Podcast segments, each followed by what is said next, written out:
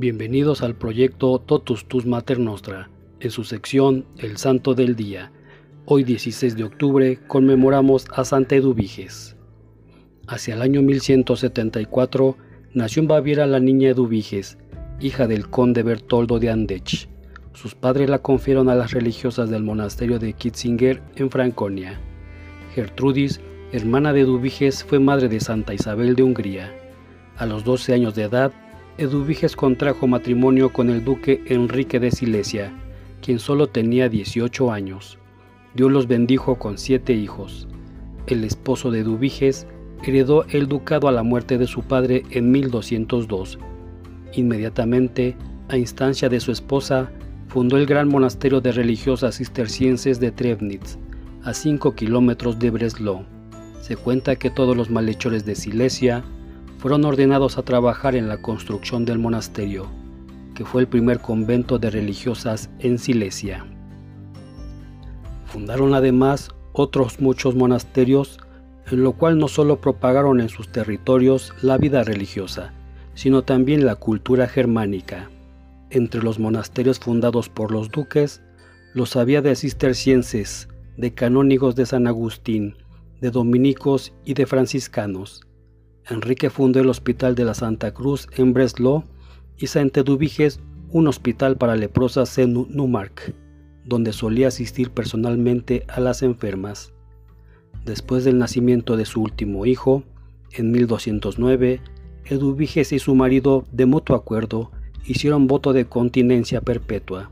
Según se cuenta en sus restantes 30 años de vida, Enrique no volvió a llevar oro, plata o púrpura. En 1212, el duque repartió sus posesiones entre Enrique y Conrado, sus hijos varones, pero ninguno de los dos quedó contento con su parte.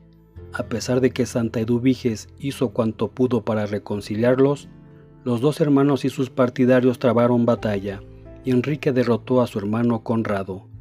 Esa pena ayudó a Santa Eduviges a deplorar la vanidad de las cosas del mundo y a despegarse más y más de ellas. De los siete hijos, solo Gertrudis sobrevivió a sus padres y fue abadesa de Trebnitz. A partir de 1209, la santa fijó su principal residencia en el monasterio de Trebnitz, a donde solía retirarse con frecuencia. Durante sus retiros, dormía en la sala común con las otras religiosas y observaba exactamente la distribución. No usaba más que una túnica y un manto, lo mismo en invierno que en verano, y llevaba sobre sus carnes una camisa de pelo con mangas de seda para que nadie lo sospechase.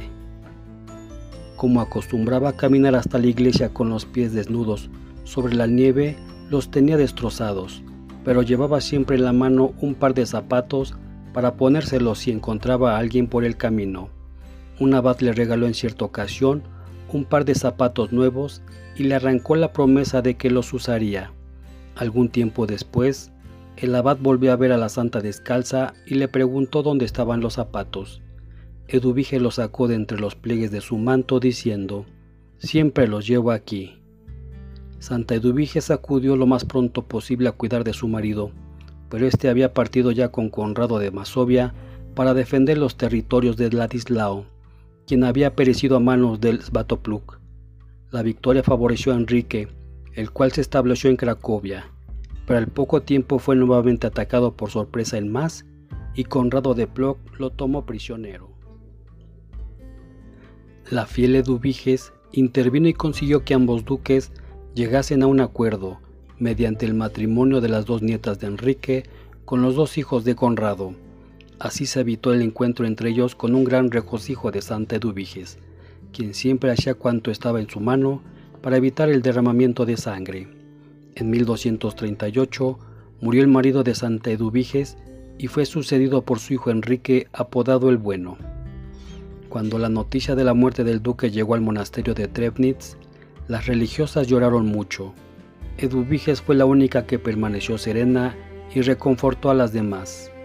¿Por qué os quejáis de la voluntad de Dios? Nuestras vidas están en sus manos, y todo lo que Él hace está bien hecho. Lo mismo si se trata de nuestra propia muerte que la de la muerte de los seres amados. La santa tomó entonces el hábito religioso de Trebnitz, pero no hizo los votos para poder seguir administrando sus bienes en favor de los pobres. En cierta ocasión, Santa Eduviges encontró a una pobre mujer que no sabía el Padre Nuestro y comenzó a enseñárselo. Como la infeliz aldeana no consiguiese aprenderlo, la santa la llevó a dormir a su propio cuarto para aprovechar todos los momentos libres y repetirle la oración hasta que la mujer consiguió aprenderla de memoria y entender lo que decía. En 1240, los tártaros invadieron Ucrania y Polonia. El duque Enrique II les presentó la batalla cerca de Wallstadt. Se dice que los tártaros emplearon entonces gases venenosos, un humo espeso y nauseabundo que brotaba en forma de serpiente de unos tubos de cobre y embrutecía a los soldados polacos. Enrique pereció en la batalla. Santa Eduviges tuvo una revelación sobre la muerte de su hijo tres días antes de que llegase la noticia y dijo a su amiga Dermis, he perdido a mi hijo, se me ha escapado de las manos como un pajarito y jamás volveré a verle. Cuando el mensajero trajo la triste noticia, Santa Eduviges consoló a su propia hija Gertrudes y a Ana, la esposa de Enrique. Dios premió la fe de su sierva con el don de los milagros. Una religiosa ciega recobró la vista cuando la santa trazó sobre ella la señal de la cruz. El biógrafo de Eduviges relata varias otras curaciones milagrosas obradas por ella y menciona diversas profecías de la santa, entre las que se encontraba la de su propia muerte. Durante su última enfermedad, aunque todos la creían fuera de peligro, Santa Eduviges pidió la extrema unción. Murió en octubre de 1243 y fue sepultada en Trebnitz. Su canonización se llevó a cabo en 1267. En 1706 la fiesta de Santa Eduviges fue incluida en el calendario universal de la Iglesia de Occidente.